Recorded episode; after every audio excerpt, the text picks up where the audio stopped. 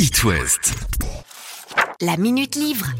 Salut à tous. Auparavant, je ne connaissais pas du tout Cathy Bonidan. Je l'ai découvert en juin dernier avec son troisième roman. Victor Kessler n'a pas tout dit. C'est aux éditions de La Martinière.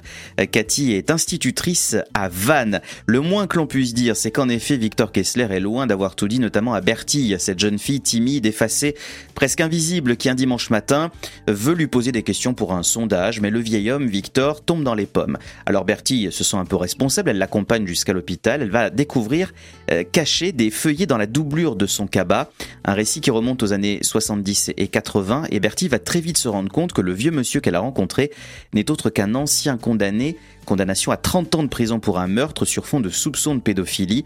Victor, instituteur dans les Vosges, accusé d'avoir tué un petit garçon retrouvé dans un lac pendant l'hiver de l'année 1973. Mais pour Bertille, elle est persuadée que cet homme a accepté sa peine tout en étant innocent. Et avec son accord, elle va se rendre sur place pour reprendre l'enquête de zéro, pour comprendre ce qui a pu se passer dans ce petit village vosgien, marqué aussi dans la région par l'affaire du petit Grégory.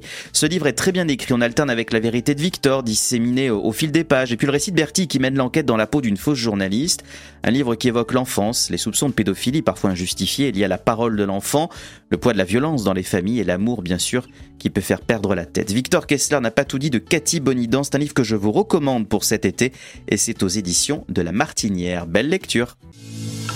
La Minute Livre. À retrouver en podcast sur itwest.com.